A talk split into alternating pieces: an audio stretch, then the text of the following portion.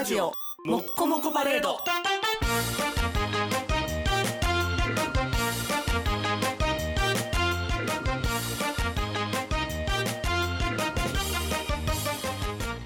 長風の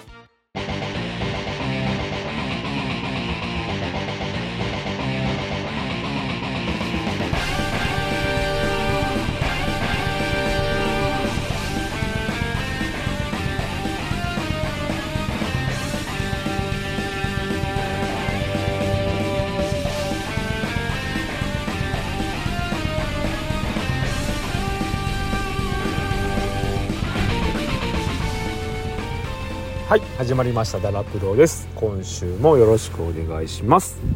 ということでドルフィンです。よろしくお願いします。ドルプロだよ。というねあの前回、えー予告しました通り、えー今週もドルプロです。はい、えーお正月も明けたというような、えー具合になっておりますがあめちゃくちゃ寒いっすよね。ここ最近。うん、なんか本当もう年末がね意外とこう寒くなかったっていうのもあって、えー非常に寒さを感じておりますが皆さん、ね、インフルエンザも流行ってるしまあね改めてコロナもまたね、えーかかってる方もいますので気をつけていただけたらと思うんですがまああの前回ね、話そうと思いながら、えー時間が経ってしまったので、え言えなかったことなんですけれども、えーっと、ドルフィン、ドルフィン、俺は、えーっとね、実は、福袋っていうのがすごい好きで、だから何っていう話なんですけど、福袋が好きなんですよ。なんかね、結構買いたがるの。な、ね、な何が入ってるかっていうところで、すごく毎年ね、こう結構買うんですけど、今年、えーっと、まずね、正月に、えーっと、うちの実家ね、ドルフィンの実家の神戸に、えー行きまして、あ、別、えーっとね、1月1日の朝、8時ぐらいに家を出たのかな、車で。で、9時前ぐらいに、え実家に着いて、それぐらいの距離で行けるのよ。あの、実家にね。で、えーそこからうちの親を連れて、神戸のね、ハーバーランド。ハーバーランドってわかる？海へっていうね、小文字のアルファベットで UMIE と書いて海へっていう商業施設があるんです。あのーほんとね、そこからみ、もう港、港っていうか海岸沿いにあるんだけれど、あの、なん、なんちゅうの？えー観覧車があったりさ、ホテルあたり、本当あのね、横浜の港未来の感じとすごい似てるところで、えーまあ、夜景が綺麗だったりさ、するところの商業施設、えー室内のところと野外の、えーショッピングモールみたいな形なんだけど、そこで、えっとね、え3つ福袋買ったんです。え1つ目が丸亀製麺。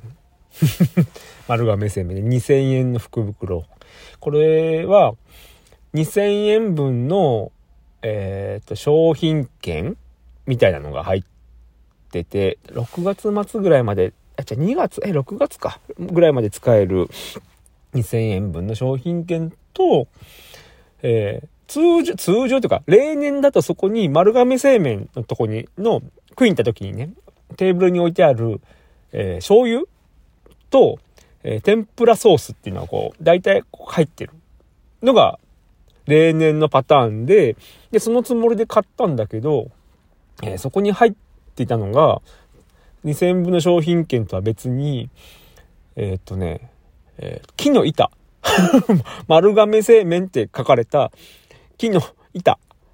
なんかどうやらそこで、えー例えば刺身とかさ、天ぷらとか置いて食ってくれっていう木の皿っていうような感じになったけど、こう、凹凸になってなくても木の板。完全に。木の板と、えー木の板で作ったマグネット。丸亀製麺って書いた。はい。なのでまあ、良かったのか悪かったのかっていうとね、よ、よ、良くはないんだけど、中身は。うん、まあまあその丸亀製麺の福袋と、あとたこ焼きの銀だこの福袋。これ1000円分のね。で、ここは、えー、っと、たこ焼き2皿分。だいたい1皿600円ぐらいするんで、2皿分と、えー、っとね、た、タコ飯の素。そうそう。あの、ご飯炊くときに、その素を入れるとタコ飯ができるっていうタコ飯の素が入ってて。まあこれもほぼ例年通りね。うん。で、もう一個が、カルビー。あの、お菓子のね、カルビーの福袋。が、これ2000円やったかな。なんか、そうそう、もうお菓子いっぱい詰め合わせ。えっ、ー、と、カッ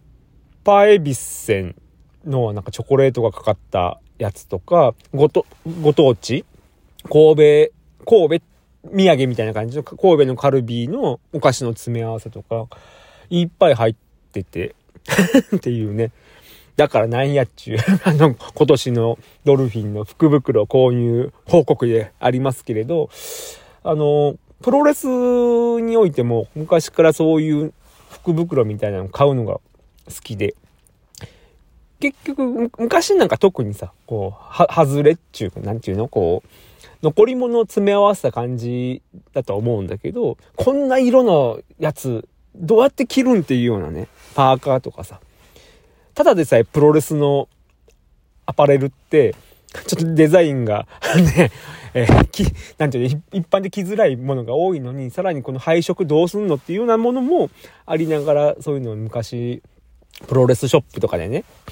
買ってた、買ってたとか買うのが好きで、あのー、この正月ぐらいってよく思い出すのが、えっ、ー、と、当時ね、ドルフィンは皆さんご存知の通り、中学高校時代は愛知県の名古屋に住んでいたんだけど、まだその90年代前半で、えー、プロレスショップっていうのがそんなにこう、たくさんあるわけでもなく、そして名古屋に一軒もなかったね、プロレスグッズ買おうと思うと、週プロとか週言に書いてある、えー、通信販売で買うしかなくて、で、まず通信販売で買うには、そこにリストをね、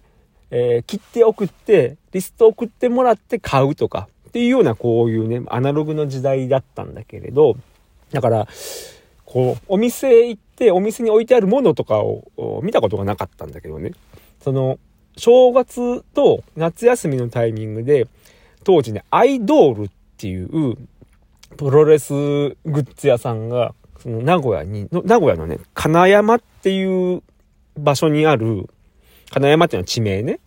結構こう、地下鉄とかさ、名鉄とか JR、いろんな、えー、路線が組み合わさるような、ハブになるような駅なんだけれど、その金山の近くのボーリング場のなんか会議室みたいなの借りて、えー、よくこう、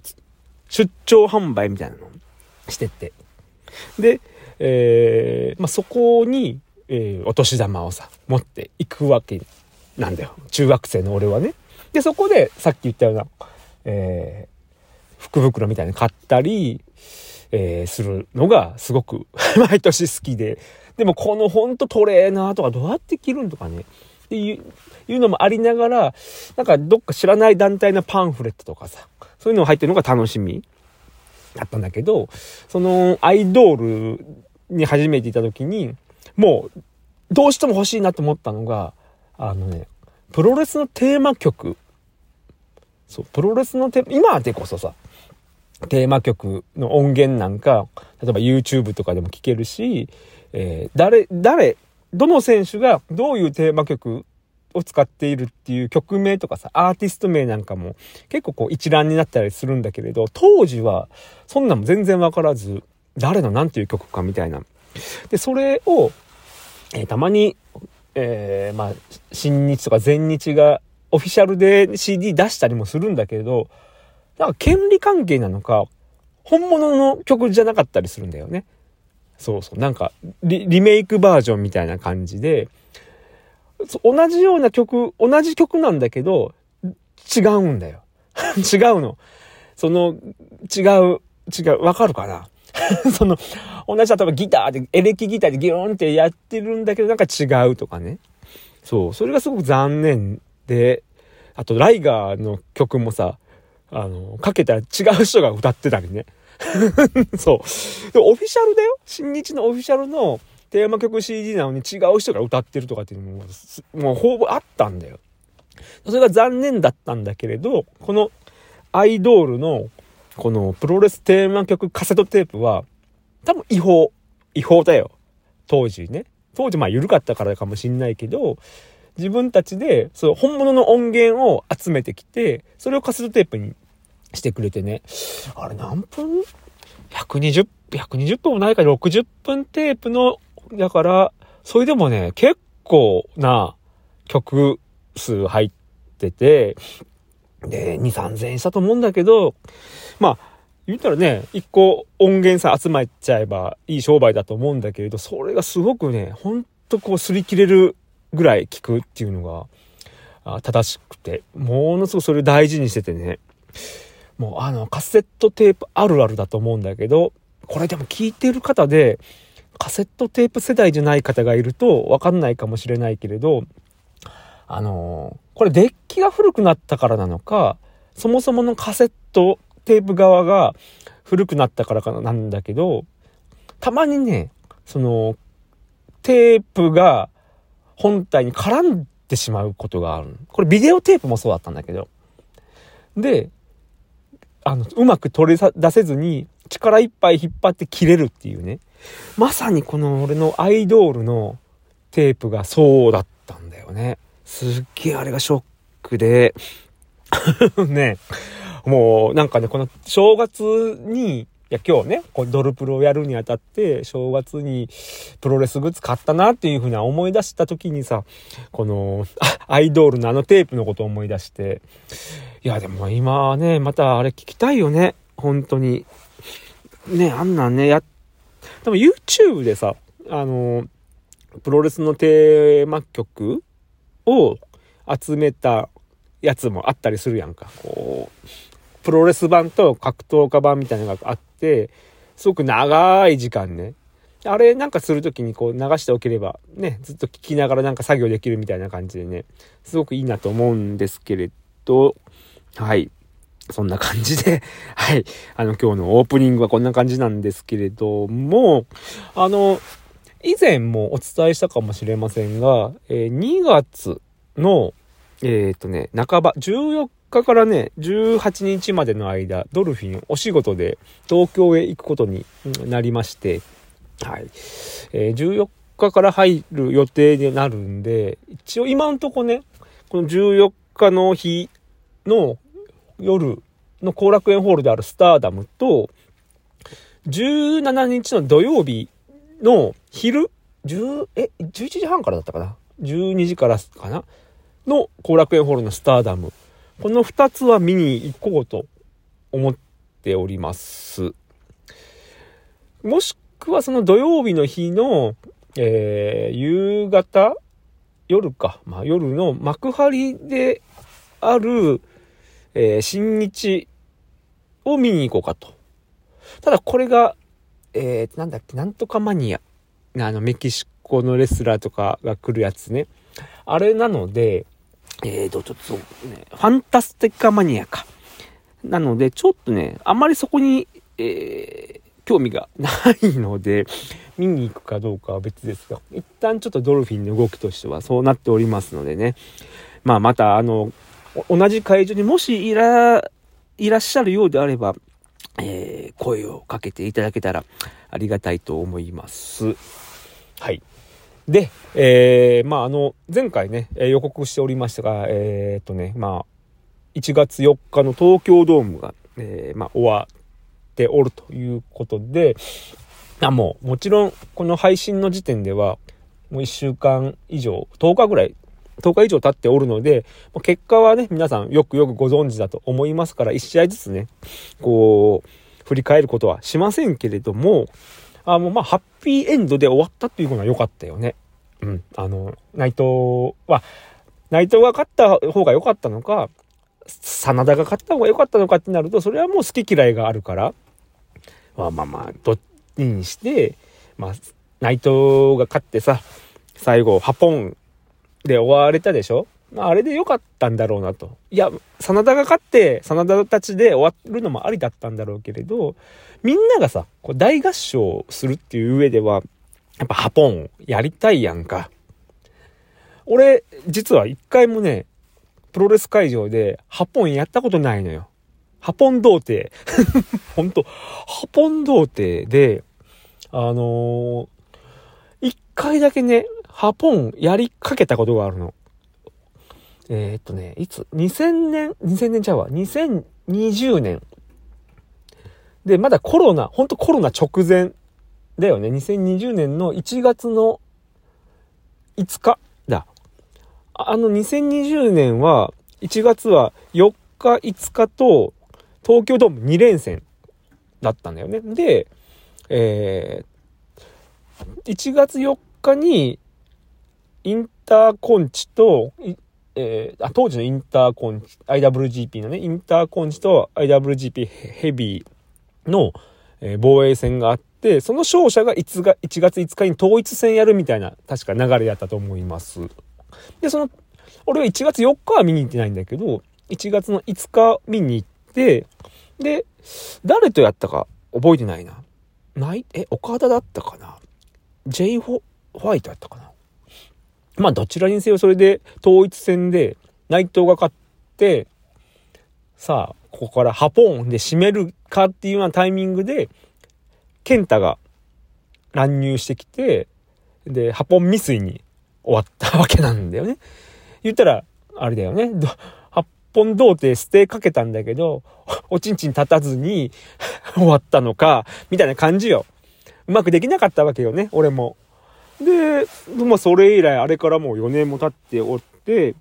えー、プロレスを見に行ってもさ、えー、まあ、仮に内藤がメインだったとしてもよ、シングルで。内藤が勝ってないとか、えー、っと、まあ、タッグマッチ以上の人数でやっても、内藤がフォール取って勝ってないから、ハポンしてないみたいなんで、本当に一度もハポンやったことがなくてね。今年、いや、今年の目標の一つは、ハポン。2024年だけど、ハポンを1個やるね。ハポンやる。ハポンをやる。大合唱したい っていうのが今年の目標の一つです。で、まああの、こうプロレスでね、こう、おき、お決まりのっていうか、決め台詞ってあるでしょ？まあ、こうやって、決め台詞っていうかな。お客さんと一体でやる決め台詞？うん。あのー、これを言いたい、言いたいみたいな。RG よ。ほんと、これ言いたいんだよ。これ言いたいみたいなのがあるでしょ。まあ、言ったらこの8本もそうだし、今の新日だったらさ、えー、まあ、棚橋のさ、愛してますっていうのもさ、こう一緒に言ったらハッピーエンドで終わるでしょで、岡田か。岡田も金の雨が降るぞって言って終わるかな。まあまあでもそういうことだよね。で、あれだな。えー、っと、もう今、今新日じゃないけど、中村が言ってたさ、一番すげえのはプロレスなんだよっていうね。これは俺言えてる。プロレスなんだよあの、中村が G1 優勝した時に、えー、言えてた、一緒に言ったから言えたし、愛してますも、愛してますも何回も言ってるよね。一番でも直近は、棚橋が G1 優勝した時だから、2019年の武道館か。あそこでだと思うんだけど。で、そうやって言うと、そう、お客さんと一緒に言える、この決め台詞って大事だよね。いや、もう、予定調和かもしんないけれど、これ言ってハッピーな気持ちで帰れるって、そういうのって、まあでも過去何から始まったからなって思うと、やっぱでも1、2、3だなんだろうね。猪木のね。で、まあ新日においては、猪木が、こう、ちょっと一戦退いた後からはさ、なんか大きな大会で勝った時には、まあ、長野がやったりとかさ、武藤がやったり、長谷がやったりとかっていうのもあったけれど、やっぱこう、ダーをやって帰れたら、ハッピー、幸せだし、で、ね、ちょっと猪木がこう引退してからはさ、プライドのリングとかで、ちょっと123ダーは多用しつつあったけれど、でもやっぱやりたいよね。やりたい。で、他、なんか思いつくのあります？こうみんなで、みんなでだよ。みんなでやるんですよ。自分が一人でやる分じゃなくて、なんか一緒にね。そう考えたら、長田のさ、123ゼアだっけ？321ゼアなんかな。まあね、そのゼアっていうのもね、あれは良かったよね。このね、2011年の東北の震災の直後にあったニュージャパンカップで中田がね、優勝してるんだけど、あの時尼崎の会場は決勝戦の会場で、そこで、まあ一緒にこうゼアやれたっていうのもね、俺の中では良かったし、あとはな何が思いつきます？皆さん。なんかちょっとそれ教えてもらいたいんですけどね。で、俺ちょっとパッと今思い浮かぶのが、あの、なんだっけ、あの、ドントストップだこの野郎みたいなのもあったでしょ。森島の、あの、超希望軍あの、すごい金槌っていうか、ね、鬼が持つようなトゲトゲの金槌持ってた時の、ドントストップだこの野郎もそうなんだろうし、あの、はやぶさのさ、お楽しみはこれからだっていうのもね、まあ、あれでもそうだよね。だし、あとあれか、原島。あの、ね、お客さんのからのだけど、なんか、こう、原島が最後、マイク持って、なんでなんでからの、鍛えてるからだって。あれあ、でもこれもいいよね。やっぱ鍛えてるからだ、いいな。あとは何だろうな。田村様、田村さんの、田村様わかる？田村よし子様の決定もそうなんじゃないのかな。違うかな。決定ってみんな言わなかったっけ？なんか言ってた気がするな。まあでも、ね、そうやってやるとやっぱね、さっきちょっと3-2-1で思い出したけれど、ハッスルポーズなんかもそうなんだろうし、いやそこから派生したね、マッスルもそうだけれど、みんなでこうやって終われるっていうのはね、大事なので、なんか好きだったね、そういう決め、決め台詞みたいなのがあったら、教えてもらいたいな。思い出せないもん、もうこれ以上。で、あと、プロレスラーのさ、こう、決めポーズがあるやんか。あの、皆さんちょっと頭を思い描いて、まあ、棚橋がさ、やるポーズあるやん。あの、なんていうのかな、こう、右手を、人差し指と親指をこう L の形作って、えー、胸のあたりから頭の方に上げていくあの感じのあのポーズね。この指の感じってさ、塩崎がさ、やってるのは、ちょっと中指はもうちょっと折れ曲がっていて、手の角度が違うんだけど、塩崎そんな感じだよね。こう、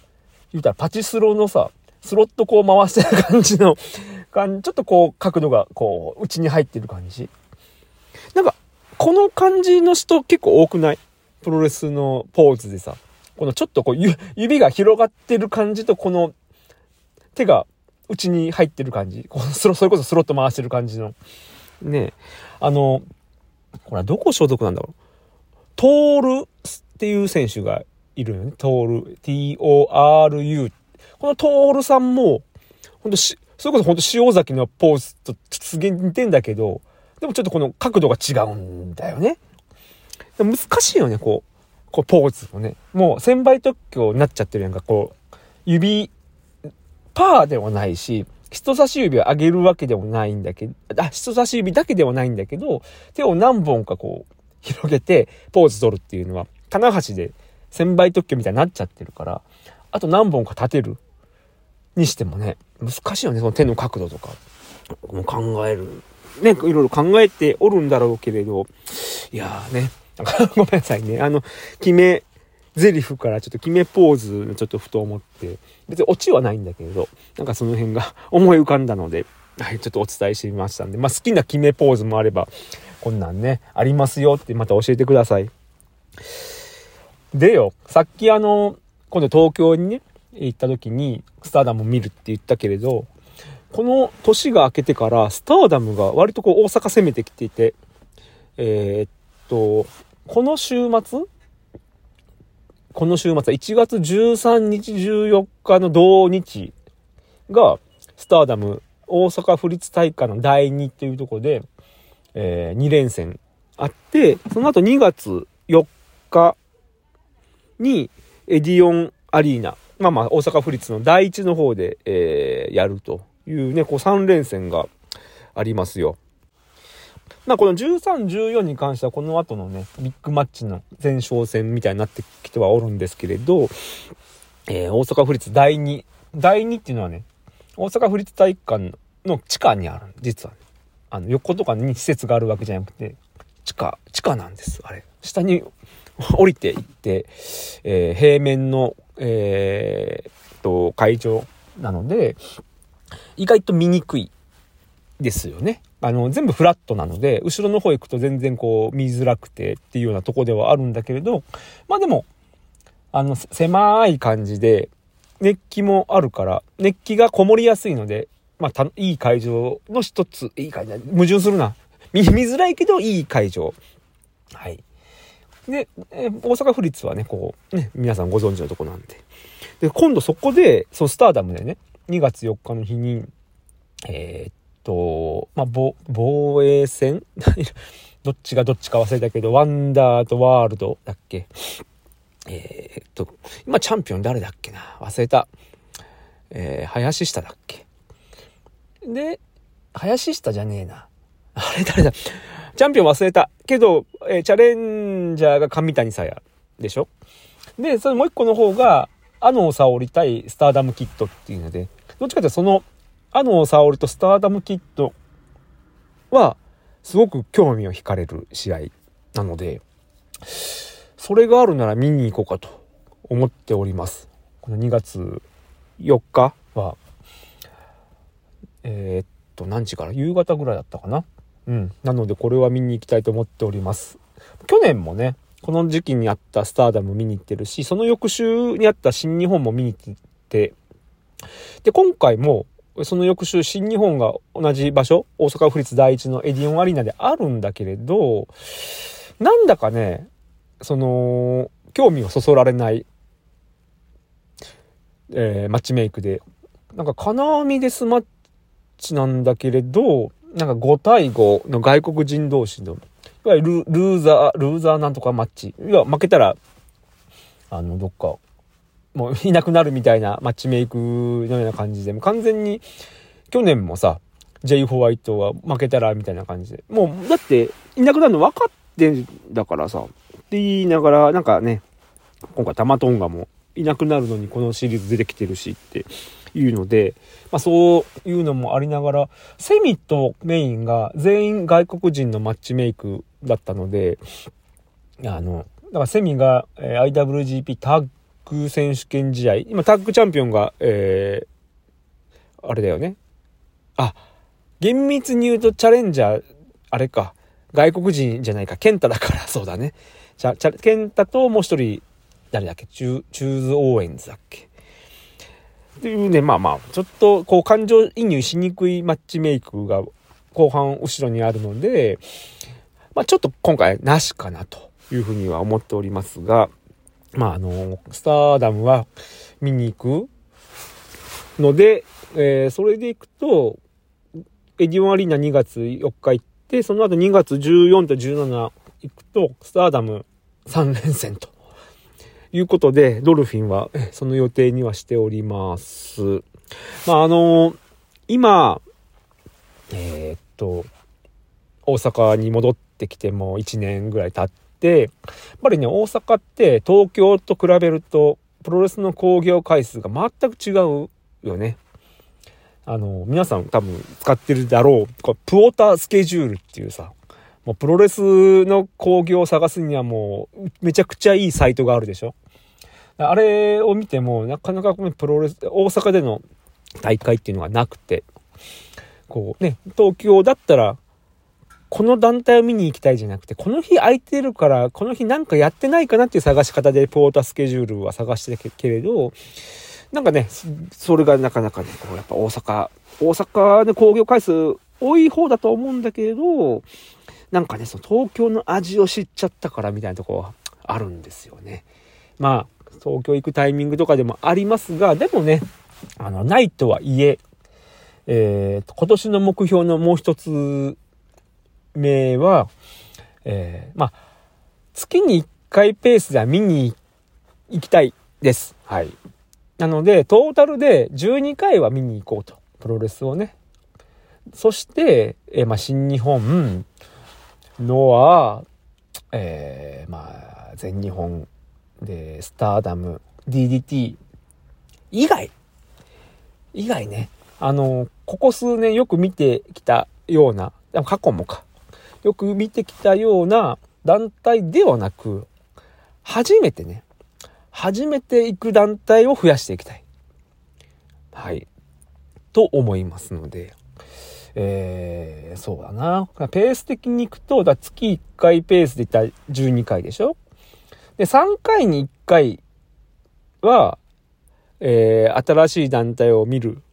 とした場合に、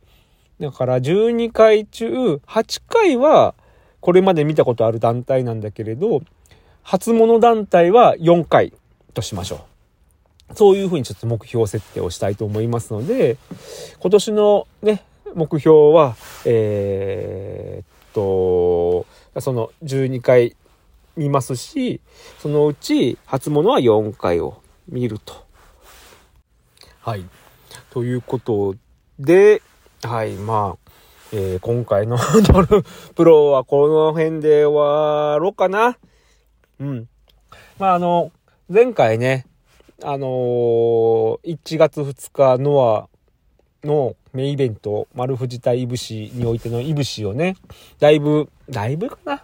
ちょっとだけかな？こう、まあ、ディスったような感じにはなりましたが、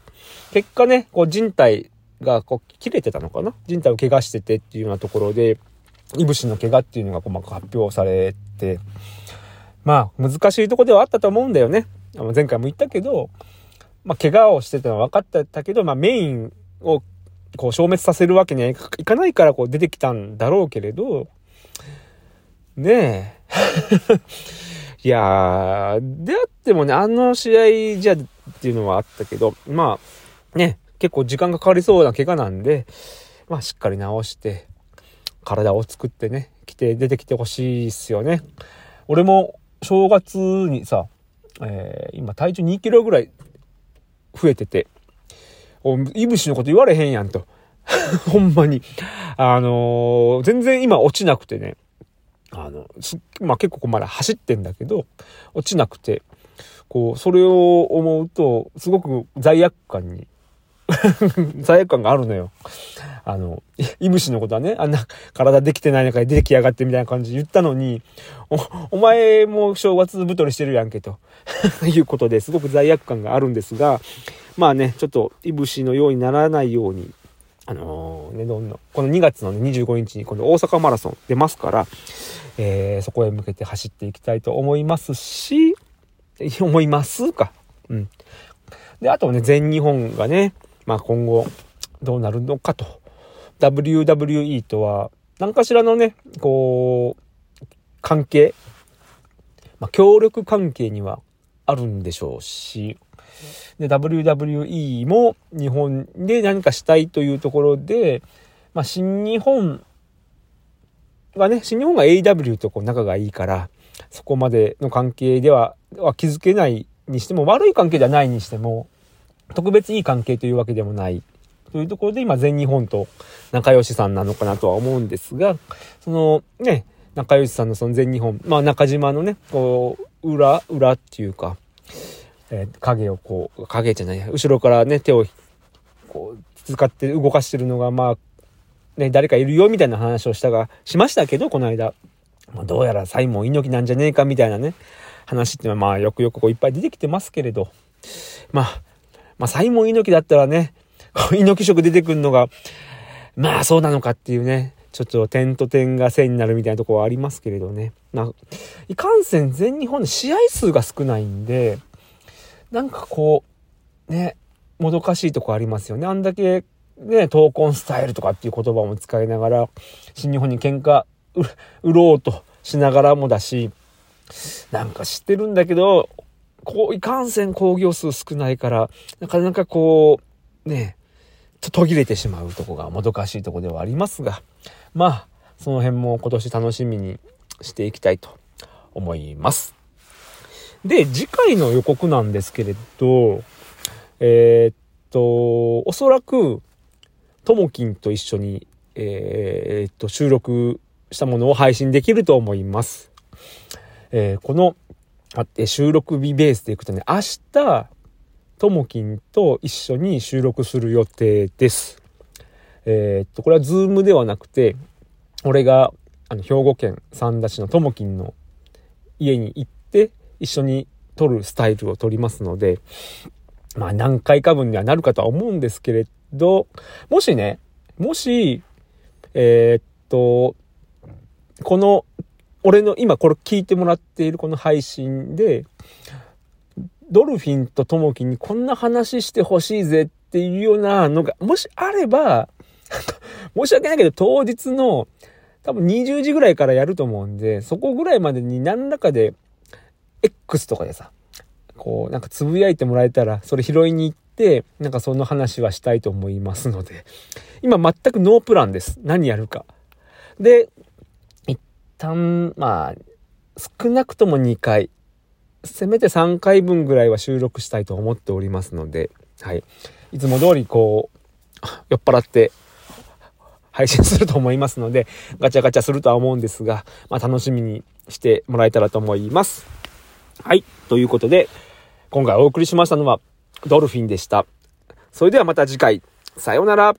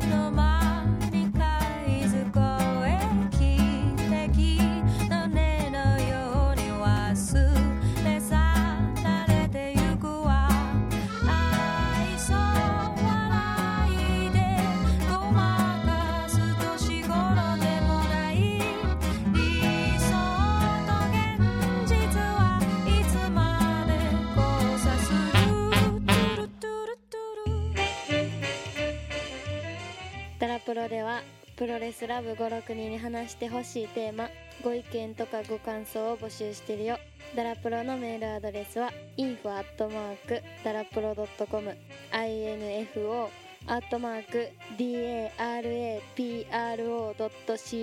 com までお送りください。待ってるよ。これマジマジマジ